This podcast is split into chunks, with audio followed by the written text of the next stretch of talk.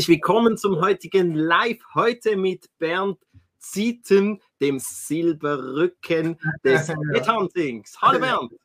Hallo Matthias, vielen Dank für die Einladung. Ja, ich freue mich, dass ich heute bei dir sein darf, ja, als ja. Silberrücken. Ja. ja. sehr schön. Also Silberrücken, das ist mir bei dir so im Kopf, weil du äh, äh hast das auch sehr präsent bei dir. Du sagst aber auch Management Minder. Was ist ein Management Minder? Was ist ein Silberrücken? Ja, also mein, äh, mein Brand, mein Personal Brand ist inzwischen Management Minder. Das äh, habe ich mal so entwickelt oder auch entwickeln lassen. Äh, das benutze ich sehr, sehr viel. Das ist quasi meine Marke, äh, die bekannt wird. Ja, und der Silberrücken, ja, der steht für mich, äh, für meine Person. Ja, es ist eigentlich ein Gegenkonzept, weil ich bin als äh, erfahrener Senior Manager in die Personalberatung gegangen und bin spezialisiert auf eine Branche und arbeite mit einer ganz kleinen Beratungsgesellschaft zusammen. Also wir sind wirkliche Spezialisten und wir sind mit Sicherheit nicht der Mainstream in der Personalberatung. Und deswegen äh, bin ich irgendwann mal auf den Silberrücken äh, gekommen, weil ich auch schon ein, in dem Alter bin, dass das zu mir passt, zu mir steht. Ja. Äh, und so ist es gekommen und das ist prägt sich bei den Leuten ein, ja. Äh, sie mögen das und ich mag es auch, ja. Es steht für mich. Ja? Ich bin aber ganz friedlich, also es gibt ja auch andere Assoziationen mit den Silberrücken, aber es ist äh, alles sehr friedlich bei uns und freundlich. Ja? Jetzt geht es ja bei dir ums Thema Headhunting und Headhunting, je nachdem, wer man fragt, da gibt der, das ist unterschiedlich geprägt, der Begriff. Was ist für dich gutes Headhunting? Wie, wie bist du eigentlich überhaupt zum Headhunting gekommen? Ja, also gutes Headhunting ist für mich, ja, wenn man äh, tolle und geniale Persönlichkeiten zusammenbringt, ja, auf der Bewerberseite und auch auf der Kundenseite, ja. Ähm, und ich war selber 30 Jahre in der Industrie unterwegs, mehr als 30 Jahre. Ich bin spezialisiert auf Kunststoff, Kautschuk äh, und Recycling. Das sind die Industrien, in denen ich lange unterwegs war, als äh, vom Verkäufer bis äh, hin zum Vertriebsgeschäftsführer. Interim-Management habe ich gemacht, äh, Produktmanagement. Ich habe viele Funktionen selber gemacht und ich kenne diese Industrie aus dem FF und ich habe ein großes Netzwerk. Und so hat sich das entwickelt. Ja, ich komme aus der Praxis und auch in der Praxis war es so, äh, am meisten hat mich am Ende, also meiner Laufbahn in der, in der Funktion, eigentlich die Arbeit mit den Menschen interessiert. Ja, mit den Mitarbeitern ist immer die größte Herausforderung als äh, Führungskraft, Unternehmer, äh, als äh, Geschäftsführer. Äh, gibt es immer sehr viele Themen mit den Mitarbeitern und wenn die Mitarbeiter sich sehr wohl fühlen, dann brummt das Geschäft. Das ist ganz einfach. Und das hat mich äh, immer fasziniert. Genauso ist es mit den Kunden. Wenn man mit den Kunden eine vertrauensvolle persönliche Beziehung hat, dann läuft das Geschäft gut. Also mich hat immer dieses, ähm, diese Zusammenarbeit mit den Menschen am Ende am meisten interessiert, obwohl ich von Haus aus Ingenieur bin und Marketing studiert habe, andere Sachen irgendwo gemacht habe. Ähm, aber das war für mich am spannendsten und so war es eine konsequente Entwicklung, dass ich mich irgendwann für die Personalberatung entschieden habe.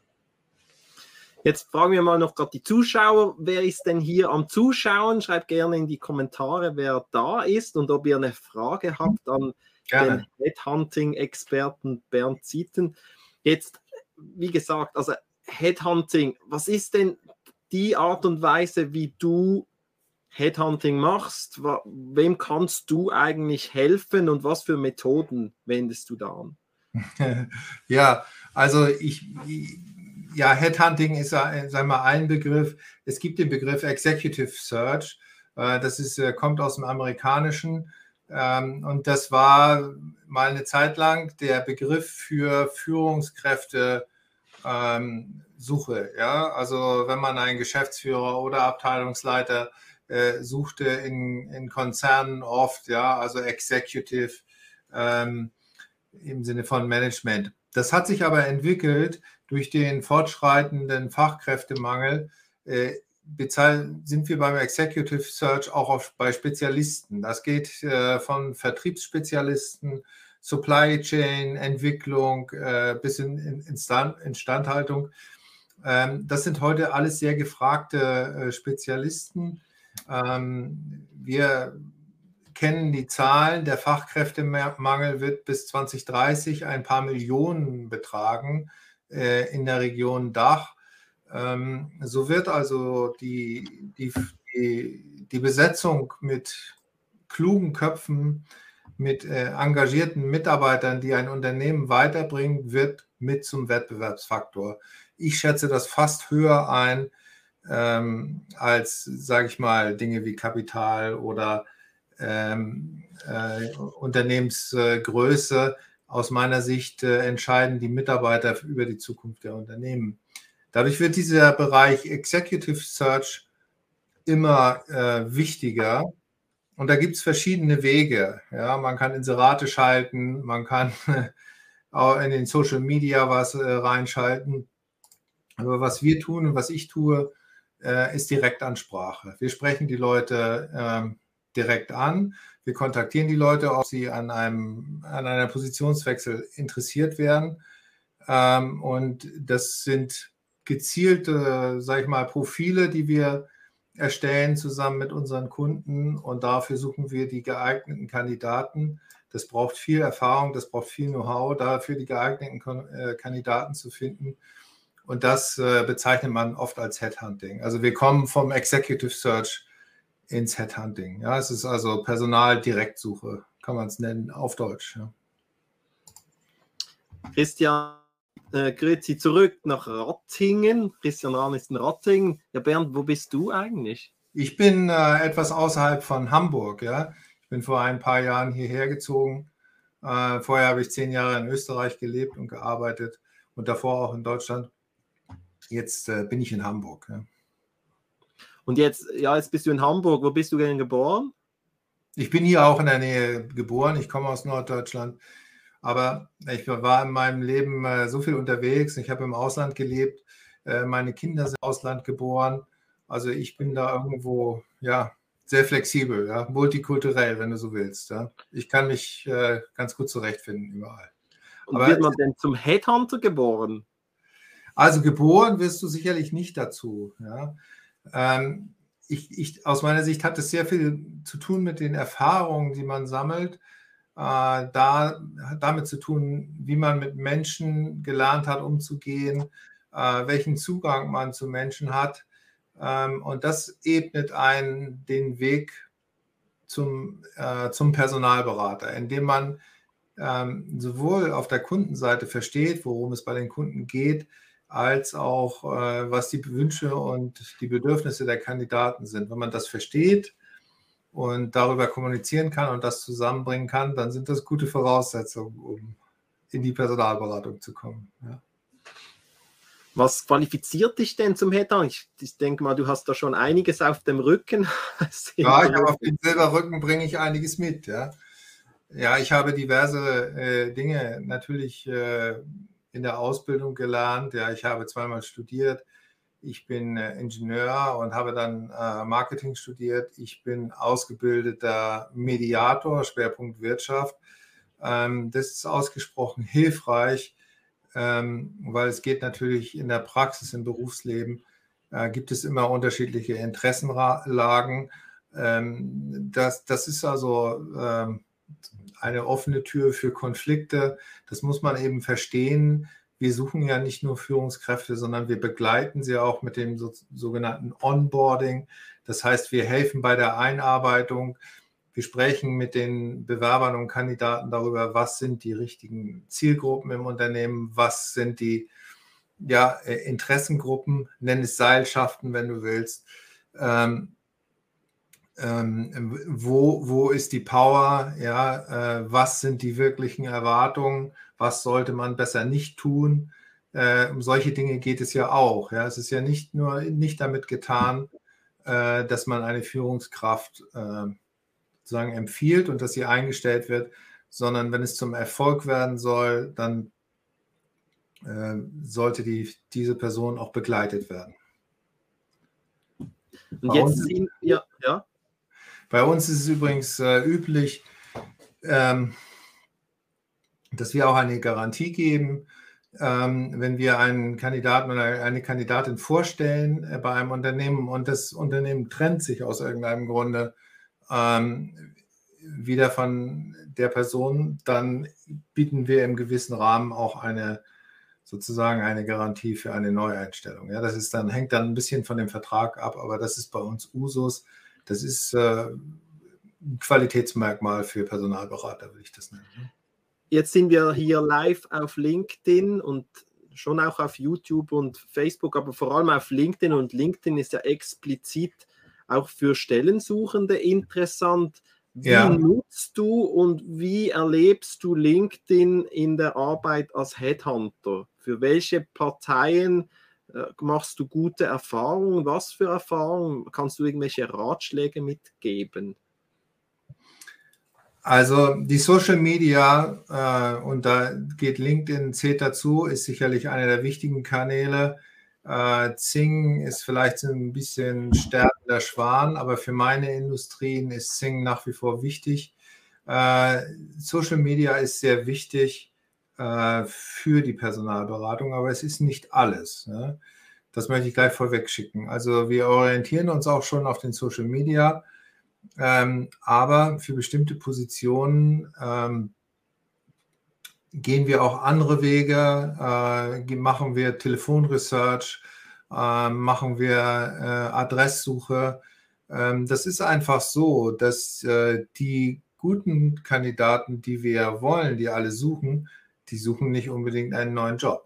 Ja sondern die wissen vielleicht noch nichts von ihrem Glück und die sind jetzt nicht so marketingmäßig unterwegs, vielleicht in Social Media oder auch sonst, sondern die arbeiten die Woche über, äh, machen einen Top-Job und äh, sind dann froh, wenn das Wochenende beginnt. Solche äh, Spezialisten gibt es auch. Die findet man dann sehr selten auf Social Media oder vielleicht mal ohne Profilbild oder ohne Follower. Ja? Ähm, und äh, diese Klaviatur muss man spielen können. Wenn ich jetzt äh, auf deine Frage zurückkomme, LinkedIn, was ist wichtig? Also klar, ein gepflegtes Profil, ein vernünftiges Profilbild, ähm, ähm, einen aussagekräftigen, sage ich mal, ein aussagekräftiges, ein Werdegang, ja. Also aus meiner Sicht ist LinkedIn nicht unbedingt der Platz für einen detaillierten Lebenslauf, aber einen Werdegang sollte man schon ähm, äh, dort haben. Äh, was ganz wichtig sind, wär, ist, wäre Empfehlungen. Also wenn man im Job ist und mit äh, Kunden äh, zusammenarbeitet oder auch intern, lassen sich eine Empfehlung geben. Ja? Lassen Sie die Kenntnisse bestätigen. Ja? Das ist, äh, man zahlt ein auf sein äh, Social Media Konto, ähm, wenn andere Personen, die einen kennen, das bestätigen. Ja, der, die Person ist gut im Marketing, im Verkauf, was auch immer. Ja? So ein äh, Klick oder lassen sich eine detaillierte äh, Empfehlung geben, die mit freien Worten beschrieben wird. Das ist äh, sehr wichtig. Ja, das kann sehr wichtig sein für die ähm, für eine Entscheidung, weil wenn wir Kandidaten empfehlen, dann ist es ja ganz oft auch so, unsere Kunden schauen sich dann um in Social Media? Was ist denn zu sehen von demjenigen? Also auf LinkedIn ein gepflegtes Profil. Ja? Ähm, vielleicht auch Arbeitsbeispiele, das ist ganz toll. Ja? Äh, dann sollte es vielleicht so sein, dass äh, äh auf den, also im Executive-Bereich, nicht unbedingt auf Facebook zu will die Partyfotos äh, kursieren und solche Dinge. Das kann einem dann auch, kann auch zu Fragen führen. Ne? Also Social Media ist schon wichtig ähm, aber wenn es dann in gewisse äh, Managementpositionen geht, sollte man sich darüber bewusst sein, wie man sie nutzt und man sollte sich dafür professionellen Rat holen, auf jeden Fall für LinkedIn und Sing und für diese Kanäle. Hier haben wir gerade noch einen ergänzenden Kommentar von Daniela Neidhardt. Kann ich selbst als Headhunter bestätigen. Das ist sehr nett. Daniela Neidhardt, ja scheint ja was dran zu sein. Daniela, ja. wenn du eine konkrete Frage hast, die hier das Gespräch bereichert, jederzeit, stell sie ruhig. Ja, also du vermittelst vor allem Interim-Manager und du sagst, ja, die haben teilweise auch kein LinkedIn-Profil. Das heißt, du gehst, wie gehst du jetzt genau vor? Wem ja. kannst du wirklich helfen? Also Interim Manager, das ist jetzt nochmal ein spezielles Thema. Das ist mit einer Komplexität nochmal behaftet. Äh, also meine Priorität ist ganz klar die Festanstellung, also Führungskräfte in der Festanstellung. Aber es äh, kommt immer wieder vor, ähm, dass äh, Unternehmen Interim Manager brauchen. Dafür gibt es auch einen großen Markt. Also der Markt in Deutschland für Interim Manager ähm, außerhalb der Covid-Jahre ist ungefähr 2,5 Milliarden Euro groß. Habe ich gerade äh, vor kurzem die letzten Zahlen gesehen. Also das ist schon was, was sich da bewegt. Ähm, aber ganz praktisch, was ist ein Interim Manager? Also stellen wir uns ein Unternehmen vor, das verliert meinetwegen einen Geschäftsführer. Skiunfall, Autounfall, Kündigung, geht zum Wettbewerb, man entscheidet sich, man trennt sich sofort. Ja, dann suchen wir einen neuen Manager, ja, den finden wir auch, aber das dauert dann ein paar Monate, also wir, die Suche dauert ein wenig. Dann gibt es Kündigungsfristen, Einarbeitungsfristen, es gibt äh, Wettbewerbssperren, also man kann davon ausgehen, es dauert einen Zeitraum zwischen ein paar Monaten, einem halben Jahr, im schlimmsten Fall noch länger. Das passiert also in dieser Zeit. Ja. Und in dieser Zeit kann es durchaus Sinn machen, einen Interim-Manager dazu zu holen, äh, der aufpasst, dass die äh, Fäden nicht aus der Hand gleiten, ähm, der ähm, Dinge weiterführt, aber die Interim Manager sind, haben hohe Skills, sie sind gleichzeitig Berater, sie sind, ähm, kommen, um zu gehen, also sie sind dem Erfolg verpflichtet. Das heißt, es kann andere Vorteile haben, einen Interim Manager dazu zu holen. Vielleicht kann er schon Analysen einleiten, gewisse äh, Entscheidungen vorbereiten für denjenigen, der da in Festanstellung kommt. Also das hat viele Vorteile, wenn man, äh, wenn man, äh, sage ich mal, Vakanzen überbrückt und nicht einfach schleifen lässt und brach liegen lässt. Ne? Das kann ins Auge gehen, ne? wenn einfach eine Funktion nicht erfüllt ist. Ne? Ja, der Christian Rahn ja. Äh, hat uns da gerade zum Schmunzeln gebracht, dass er also den könnten wir vermitteln, danach sieht es aus. Jetzt. Ja, schau mal. Ja. Aber Bernd, du warst ja selbst auch schon aktiv als Interimsmanager und das macht es ja genauso speziell, wieso du auch sehr qualifiziert bist, um jemanden zu vermitteln, weil du genau weißt, was es braucht. Was, ja, was, das, was muss eigentlich Interimsmanager gut können, also aus deiner eigenen Erfahrung? Ja, da hast du natürlich recht, das kann man, äh, mit, das kann man mit Fug und Recht sagen. Ja, es gibt nicht viele äh, ähm, Vermittler von Interim-Managern, die selber im Mandat waren. Äh, davon gibt es ganz wenige und es gibt auch noch viel weniger, die dann aber auch, sag ich mal, in der Industrie zu Hause sind und sich sehr gut auskennen. Äh, das bringe ich ja auch mit, auch für die Festanstellung. Ich kenne die Industrie wie meine Westentasche. Äh, wenn ich heute über eine Präsenzmesse gehe, wie die Fakuma oder die K, dann erkennen mich da die Leute und ist es einfach ein großes Netzwerk und ich weiß, worum es geht. Ähm, das ist, denke ich, einer meiner großen äh, Vorteile, die ich habe, wenn ich mit einem potenziellen Kunden spreche über deren Geschäft äh, und das, was notwendig ist. Ich verstehe natürlich gleich, äh, was, was dort gemacht wird. Ich verstehe die Produkte wahrscheinlich in kurzer Zeit ähm, und die Bedürfnisse, die einfach da sind für so eine Position. Was zeichnet einen Interim Manager aus? Da schließt sich ein bisschen der Kreis. Also der Interim Manager, der muss in der Lage sein, innerhalb von ein paar Tagen im Thema zu sein, wenn er eine neue Position kommt und innerhalb von ein paar Wochen Entscheidungen zu treffen. Das ist ein, ein, eine Herausforderung, die ein Interim Manager haben muss, ähm, die er erfüllen muss. Er muss sich in kurzer Zeit einfühlen in die Thematik und übernehmen können, weil Interim Management ist übernehmen können. Das heißt, er braucht sehr viel Erfahrung. Äh, warte mal, jetzt kommt eine Frage. Ist immer eine Frage der Zielsetzung des Auftrags natürlich. Stimmt, der Übergang ist nicht immer einfach, aber der Übergang ist immer nicht einfach, äh, wenn es sehr speziell ist. Ja? Also aus meiner Sicht ist ein Interim Manager oft kann es von großem Vorteil sein. Danke, Raphael, für die Frage, für, äh, für, oder für, die, für das Statement. Genau. Also Interimsmanagement, vielleicht äh, braucht das eigentlich ein, ein Handwerker auch? Also wenn jetzt der Geschäftsführer eines Handwerksbetriebes irgendwie gesundheitlich plötzlich ausfällt, ist, ist dann auch Interimsmanagement gefragt oder ist dann die Familie gefragt oder ist dann Selbstüberleben gefragt oder jetzt so ein, ein, ein, Handwerksbetrieb mit 30 Mitarbeitern und der Geschäftsführer äh, kommt irgendwie ins Spital, ist drei Monate weg, plötzlich von heute auf morgen, dann hat man ja auch eine Interimsthematik. Mhm. Das, bist du dann auch gefragt, weil das braucht dann schnell was, dann hat man gar keine Vorlaufzeit und so kommt doch irgendwie Interim zustande, je nachdem auch. Also, heute, eine Lösung, heute eine Lösung, also heute eine, eine Vakanz, morgen eine Lösung sozusagen. Ja, das ist eine Frage des Preises. Ja, also Interim Management kostet natürlich auch Geld. Es hat seinen Preis. Es ist die Frage, ob sich ein Handwerksunternehmen mit 30 Mitarbeitern das leisten kann. Aber äh, äh, aus meiner Sicht, aus meiner Erfahrung ist es immer sinnvoll, weil was wir gelernt haben, ist, dass die Überbrückung aus den eigenen Reihen, äh, die funktioniert also in den seltensten Fällen. Ne? Ähm, gerade bei einem Familienunternehmer, das, das ist also oft sehr speziell, ähm, über Jahre und Jahrzehnte aufgebaut, sich dort einzuarbeiten und die Erwartung zu erfüllen, ist für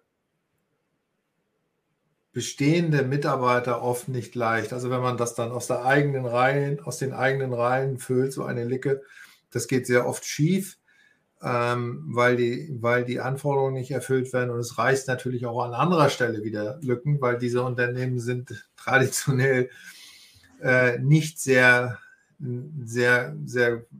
Was ist denn das besetzt, ja? Das praktikable Modell? Wofür? für jetzt einen Kleinbetrieb oder mittelgroßer Betrieb? Also für einen mittelgroßen Betrieb, äh, einige hundert Mitarbeiter, lohnt sich das auf jeden Fall. Ich habe gerade ja, ich habe neulich gerade darüber gepostet, weil das ist natürlich auch immer ein Berater äh, und der stellt Dinge auch auf den Prüfstand. Äh, der bringt eine Menge Know-how mit, das es im Unternehmen noch nicht gibt. Äh, der hat schon andere Dinge gesehen und der äh, kennt die ähm, ja, er kennt das Business und er weiß, äh, wie sich das Business entwickeln wird. Also es ist immer auch zusätzlich ein Gewinn, ein Interim Manager oder eine Managerin. Behandelt denn je nachdem ein Interimsmanager das eher so wie, ein, wie, eine Abteilung, wo jetzt halt eine ganze Firma ist und sagt, okay, diese Abteilung muss man jetzt schauen und äh, ich sehe aber das große Ganze und das muss man entwickeln und der, der kommt dann mit so einem Mindset Daher nehme ich jetzt mal an, du nennst dich ja Management Minder. Ist das ja. genau auch da, wo du drauf anspielst? Ja, ich spiele genau darauf an, um das äh, ja, äh, zu erkennen. Ne? Das ist meine, mein Know-how und meine Erfahrung. Ich gehe dann in das Unternehmen und spreche mit den Leuten und dann mache ich einen Vorschlag, was ich meine, was ich für wichtig halte. Und das, in der Regel trifft es das, ja? weil, weil ich halt sehe, welche ja, welche äh, Notwendigkeiten es gibt und welche Potenziale es vielleicht gibt, die man mit einer richtigen Entscheidung heben kann, die man bisher noch nicht gehoben hat. Und jetzt haben wir vorhin die Firmengröße. Also ab welcher Größe geht es denn los, wo du typischerweise hilfst? Das sind mehrere hundert Mitarbeiter, ab 100 Mitarbeiter schon oder was ist so? Ja, also ähm, wir sind im, für KMUs äh, unterwegs. Also das kann ein kleineres Unternehmen sein, äh, jetzt auch in der Festanstellung natürlich, äh, sag ich mal, ab 50, ab 100 Mitarbeiter äh, und aufwärts für bis ein paar tausend äh, Mitarbeiter. Es kommt je, nach, je darauf an, ja. Äh, äh, Konzerngesellschaften von größeren Konzernen. Also überall da, wo Branchenexpertise notwendig ist, ähm, wo es also wirklich darauf ankommt, dass Persönlichkeiten reinpassen, ähm, dass man äh, auch gewisse Trends sieht und die Branche ein bisschen versteht. Also überall da können wir sicher helfen. Und das ist ein, ein typisches Setting, wo typischerweise du empfohlen wirst, und sagst, ja, da könnte jetzt der Bernd äh, ziehen, ja, genau. wäre jetzt der richtige Mann. Ja, so ist es, ja. Wir, wir haben ein, wir sind ja auch nicht sehr groß, wir haben ein paar Mandate, aber die Mandate, die wir übernehmen, die nehmen wir sehr ernst und da präsentieren wir dann gute Lösungen. Wer, kannst du einen typischen Fall mal vielleicht zeigen, wenn, wenn irgendwie was passiert, dann sagen, ja, jetzt wäre der Bernd, also wenn sie absehbar, zum Beispiel Nachfolgeregelung, wäre das so ein Thema oder ist das schon wieder zu kompliziert? Nachfolgeregelung, ja, das ist ein, eine Unternehmensnachfolgeregelung, das ist jetzt ein spezielles Thema wieder. Ähm, da gibt es natürlich auch andere Dinge wie äh, sag mal, das Unternehmen betreffend. Ja? Also was macht Sinn, wie man mit der Gesellschaft umgeht. Da können wir auf personeller Seite äh, äh, sicherlich mit unterstützen. Aber es ist äh, im Moment ganz klassischer Fall. Ja, wir haben jetzt äh, zwei Jahre Covid gehabt, alle Investitionen wurden zurückgefahren. Ähm, das Geschäft hat sich auf der anderen Seite aber umso mehr entwickelt. Es ist kaum mehr Material zu bekommen. Ähm, Personal und Rohstoffe sind knapp. Ähm, es fehlt an Produktionsressourcen, es fehlt an Effizienz in der Produktion, es werden neue Anlagen gebaut. Ähm, und das muss aber äh, bewegt werden von Leuten, die jetzt schon mehr als äh, ausgelastet sind. Für solche Dinge werden dann Projektmanager zum Beispiel gesucht, die eine Anlage betreuen, die aufgebaut wird, Supply Chain Manager, die ähm, die ganze Logistik quasi überprüfen und neu aufstellen und vor allem ähm, Prozesse definieren. Also das ist so ein ganz typischer Fall, wo wir täglich mit zu tun haben. Ne? Ich stelle fest, dass es ist halt ein großer Unterschied, ob, ob eine größere Firma oder mittelgroße Firma mit mehreren hundert Mitarbeitern das mhm. Management, wie das denken muss. Wo siehst du die Hauptstellschraube oder der Hauptunterschied zwischen jemand in einem kleinen Betrieb, der auch so irgendwie noch praktisch das irgendwie so spürt und, und dann richtig Management von einem großen Betrieb, wo dann je nachdem der Kleine, der das gar nicht kennt, sagt, ja, und die verdienen halt nur Geld und, und das ist aber eigentlich, die arbeiten gar nicht, sondern die sind irgendwie nur am, am da Prozesse am definieren. Und, aber äh, mal, kannst du ein bisschen Einblick geben in die Denkweise eines Managers, damit das für jemanden, der halt sehr am Tagesgeschäft vielleicht noch ist oder das mit eigener Kraft aufgebaut hat und dann vielleicht Mitarbeiter hat und das auch ein bisschen loslässt, aber sagt, ja, also in den Großkonzernen scheint das nochmals komplett anders zu funktionieren. Wie kann man sich das vorstellen für jemanden, der das gar nicht kennt? Also der im, im Konzern äh, ist das Bild sicherlich anders als in einem Mittelständler oder bei einem Familienunternehmen. Ja? Also in einem in, in, in dem Konzern äh, sind die, sind, gibt es sehr viele Regeln, ja, und es gibt Strategien, äh, die auch volatil sind, das heißt, die sich in ein paar Jahren dann immer wieder ändern. Ja, aber eine Führungskraft in einem Konzern die muss fachlich top sein, die muss den eigenen Bereich äh, weiterentwickeln. Aber dabei darf man nicht aus dem Auge lassen, dass ein Konzern natürlich sehr groß ist und dass es viele Interessen und viele Interessen gibt, äh, Gruppen gibt. Ähm, es gibt internationale Interessen, es gibt Vorgaben in anderen Ländern. Und eine Führungskraft äh, im Großkonzern oder im Großunternehmen ist wie ein Zahnrad, ein kleines Zahnrad in einem großen Getriebe. Ja. Äh, das muss also in diesem großen Getriebe, in diesem großen Ganzen äh, funktionieren. Es muss sich repräsentieren können, es muss sich im Unternehmen gut darstellen können, gut verkaufen können und dabei sein Geschäft vorantreiben. So, so wird man im Großkonzern erfolgreich, wenn man seine Aufgabe erledigt, aber auch in der Politik des äh, Unternehmens sich wohlfühlt, äh, seine Interessen vertreten kann, Verbindungen aufbaut, ähm, vielleicht Karrierechancen entdeckt. Das sind die, das sind die Key Points im Großunternehmen. Im, im mittelständischen Unternehmen ist es oft anders. Da sind, ähm, sind die persönlichen Dinge sehr wichtig. Es gibt gewachsene Strukturen es gibt einen Mitarbeiterstamm, mit denen es persönlich zurechtzukommen geht. Und es gibt, es gilt aus dem, was, was man vorfindet, das Beste zu machen. Das ist äh, sehr viel freier von der organisatorischen Seite oft als im großen Unternehmen, aber ist eben auch anspruchsvoller und ist vor allem deswegen auch anspruchsvoller, weil es auf der persönlichen Seite viel Kommunikation erfordert, viel Gespür dafür, was möglich ist und was man besser nicht tun sollte. Wenn du drei Fragen jemandem mitgeben kannst, die er sich stellen soll, ob er jetzt zum Beispiel einen Headhunter braucht oder jemanden wie dich, welche drei Fragen stellst du dann gerne? Ja, also die wichtigste Frage ist natürlich, wie viel Zeit haben Sie? Äh, wie viele Fehlentscheidungen würden Sie vertreten können? Also dazu muss man sagen, eine Fehl Fehleinstellung im Executive-Bereich kostet Hunderttausende.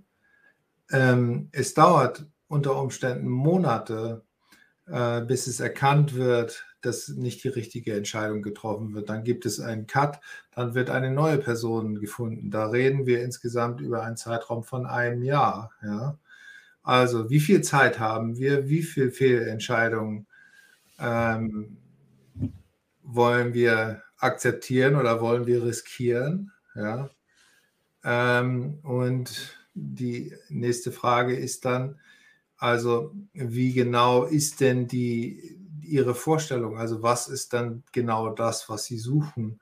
Äh, wie leicht äh, findet sich das, beziehungsweise wie oft haben Sie es bisher mit anderen Mitteln, mit Inseraten oder auf anderem Wege versucht, diese Mitarbeiter zu finden? Und aus diesem Spektrum erklärt sich die Lösung dann eigentlich sehr schnell. Okay, cool. Bernd, wie kommt man mit dir in Kontakt? Ja, man kann mich auf LinkedIn kontaktieren. Ich bin auf LinkedIn sehr viel äh, unterwegs. Ich schreibe sehr viel über die Industrie. Ähm, ich schreibe gar nicht so viel über Headhunting oder Personalbesuche, sondern ich bin auf jeden Fall in der Industrie präsent. Ich bin auf den Messen äh, präsent. Dort kann man mich persönlich treffen, aber einfach auf meinem LinkedIn-Profil oder über meine E-Mail-Adresse äh, bin ich ganz leicht zu äh, finden und melde mich dann gleich zurück. Sehr schön. Dann vielen Dank für das spannende Interview zum Thema Head Headhunting. Wer noch Fragen hat, darf sie gerne auch auf LinkedIn direkt an Bernd stellen. Mit LinkedIn, ja, LinkedIn ja. in Kontakt treten. Und dann wünsche ich dir weiterhin viel Erfolg, viele spannende Momente mit vielen spannenden Mandaten, lieber Bernd. Vielen Dank, Matthias. Ja, war sehr nett, bei dir zu Gast zu sein. Ne?